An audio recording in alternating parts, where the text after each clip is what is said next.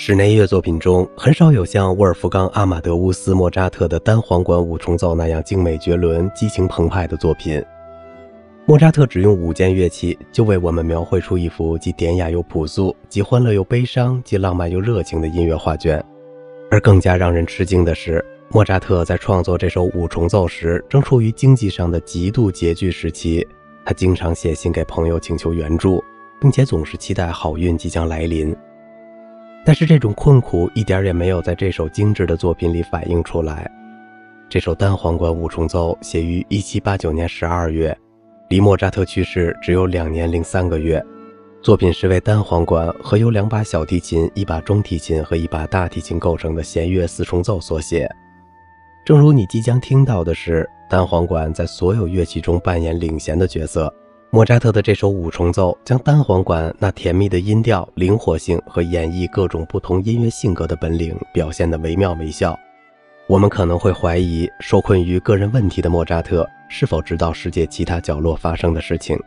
一七八九年，美国第一届国会在纽约成立了，同时，乔治华盛顿就任美国第一任总统。在欧洲，法国革命爆发；在英国，乔治三世国王从第一次精神错乱中恢复过来，并重掌王权。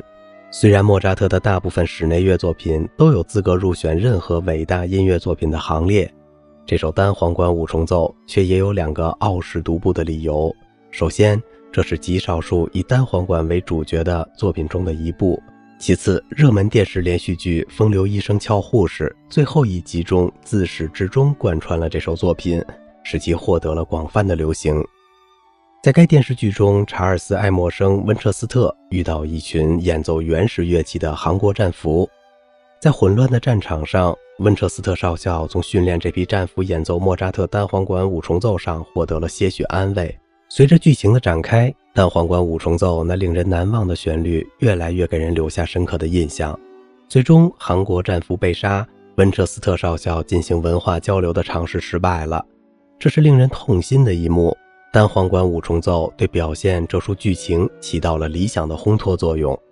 参考录音是 RCA 唱片公司的，唱片号是六零七二三，斯托尔兹曼东京弦乐四重奏乐团，第一乐章快板。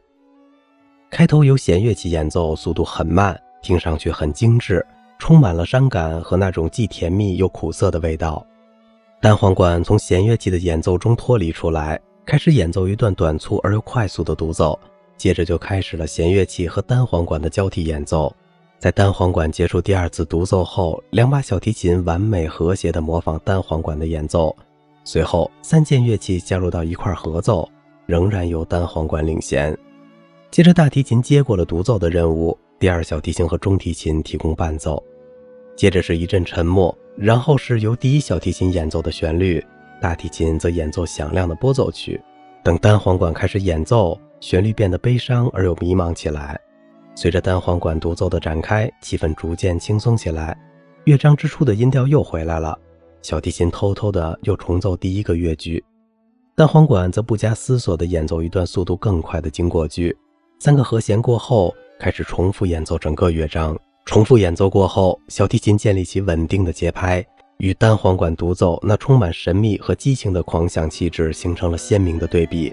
随着单簧管和大提琴彼此呼应着演奏乐章之初的主题，气氛逐渐变得安静起来，声音的层次也变得丰富起来，紧张感渐渐消失。单簧管和第一小提琴开始演奏持续音符。接着是对乐章开头的重复。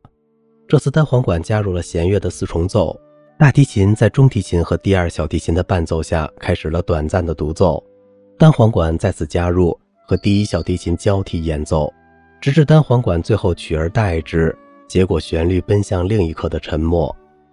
停顿之后是一个安静而又浪漫的段落，大提琴的拨奏为第一小提琴独奏提供了背景音支持。弦乐器接着为另一段甜蜜而又苦涩的单簧管独奏提供强劲的节拍，神秘和性感奇怪地融合在一起。最初的旋律又再次出现了，引出单簧管最后一次花体乐句演奏和结束整个乐章的合奏。第二乐章小广板，这一乐章创造的是花前月下的浪漫气氛，速度较慢，情调奢华。就把它视为单簧管在弦乐器的舒适伴奏下表演的咏叹调好了。一开始，单簧管奏出深情而又流畅的独奏，而弦乐器则持续不断地提供背景音。第一小提琴得到独奏的机会，随后转入和单簧管的梦幻二重奏，其他弦乐器提供伴奏。随着第一小提琴和其他弦乐器一起提供伴奏，单簧管再次确立起突出的地位。弦乐器演奏停住了，剩下单簧管演奏一段迷人的华彩乐段。然后声音渐轻，开始了另外一段咏叹调。弦乐器回来重新提供背景伴奏，像前面一样，小提琴加入单簧管开始他们的二重奏。接着中提琴和大提琴安静地开始带头演奏。第二乐章渐入寂静的尾声。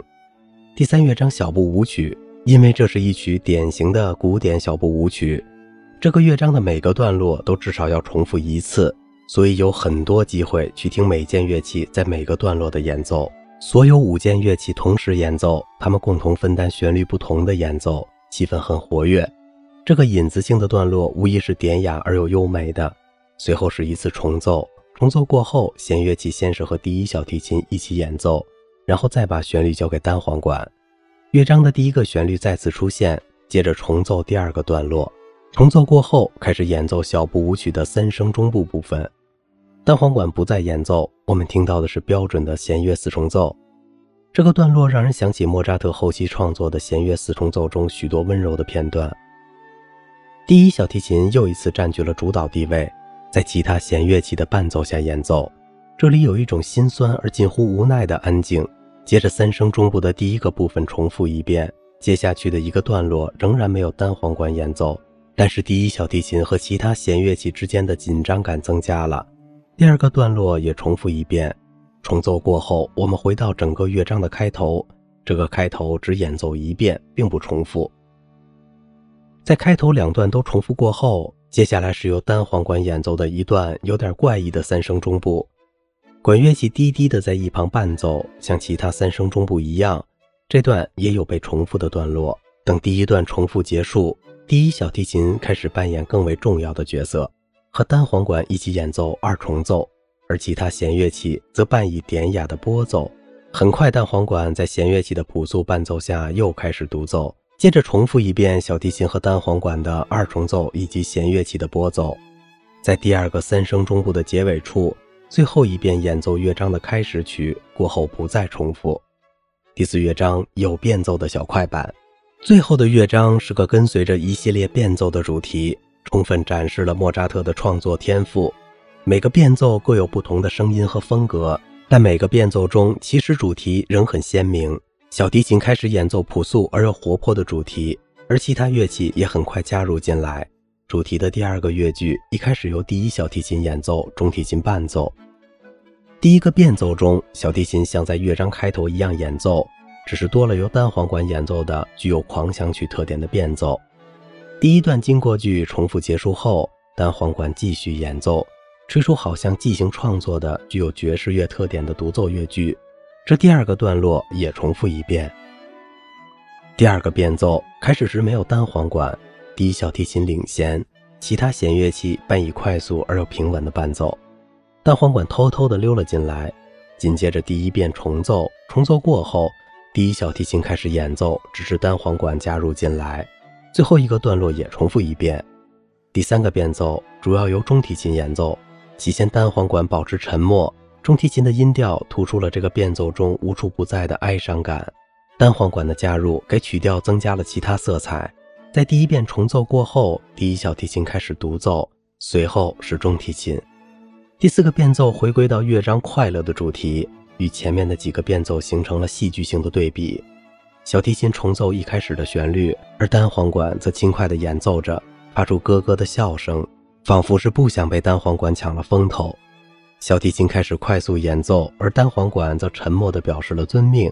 在开始段落的重奏中，小提琴继续演奏快速而轻狂的经过句，单簧管则伴以一系列响亮的伴奏，直到由自己主导演奏。最后一次重奏过后，由单簧管添奏一段短促的花体乐句。然后，第一小提琴和单簧管相继将整个演奏的速度放慢了下来，结束了似乎尚未演奏完毕的变奏。接下来是一个柔板、气氛突然变得困倦、缓慢和安静起来。第一小提琴开始缓缓的演奏。等单簧管加入后，我们回到梦幻的第二乐章。这个单簧管独奏很安静，声音很弱。在柔板的开始重复过后，继续由单簧管表演从低音到高音的演奏，然后一直停留在高音演奏。这里由单簧管和大提琴主导演奏，但是第一小提琴最终将旋律接了过去。最后整个段落重奏了一遍。重奏结束后，单簧管和第一小提琴困倦地继续互相演奏柔板。随着节拍的放慢，气氛变得非常安静。接着是由单簧管演奏的一段奢华的华彩乐段，然后气氛被打破了。我们回到这个变奏的快速部分，即柔板开始后被搁置的那个充满活力的段落。现在小提琴和单簧管又开始快速演奏，与前面我们听过的困倦的间奏相比，要喧闹刺耳得多。最后一个乐章就是在这种欢快而又活泼的气氛中结束的。单簧管乐手理查德·斯图尔兹曼在为单簧管写的室内乐作品中，这是最完美的一首，既要录好音，又要再现莫扎特为这首杰作赋予的巨大热情和博爱，这是个挑战。伟大的法国长笛演奏家马塞尔·穆伊谢在指导我演奏小广板时说：“这是天堂里演奏的音乐，困难在于在以十足的诚意和谦卑演奏莫扎特的单簧管五重奏时。”还要认识到，你吹奏的每一个音符都可能是你生命中最重要的音符。可供选择的录音版本是斯图尔兹曼东京弦乐四重奏乐团，这是一个优雅而又出色的版本，把所有气氛都表现了出来，没有一点夸张的成分，自然有趣，数码音效非常的棒。德佩尔阿马迪乌斯四重奏乐团，一张经典的唱片。该乐团以擅长演绎莫扎特的弦乐四重奏而出名。毫无疑问，他们将这个优秀的传统带到了这张唱片的录制中。他们与英国单簧管演奏家德佩尔的演奏也水乳交融，浑然天成。奈迪西门德尔松四重奏团这张唱片吸引人的地方在于，奈迪西用巴塞特单簧管恢复了莫扎特最初的四重奏配置，这是一个很出色的第二录音版本。将莫扎特作品的特点表现得淋漓尽致。如果你欣赏这首曲子，接下去值得一听的理想曲目是莫扎特的单簧管协奏曲，同样创作于去世之前的几年。整个乐队的演奏丰富了音色的表现层次，具有和这首五重奏同样优美的品质。接着可以听听莫扎特的弦乐四重奏，特别是献给海顿的六首四重奏作品。最后，在室内乐领域。还可以听听他的双簧管四重奏和为钢琴和管乐器写的五重奏。好了，今天的节目就到这里了，我是小明哥，感谢您的耐心陪伴。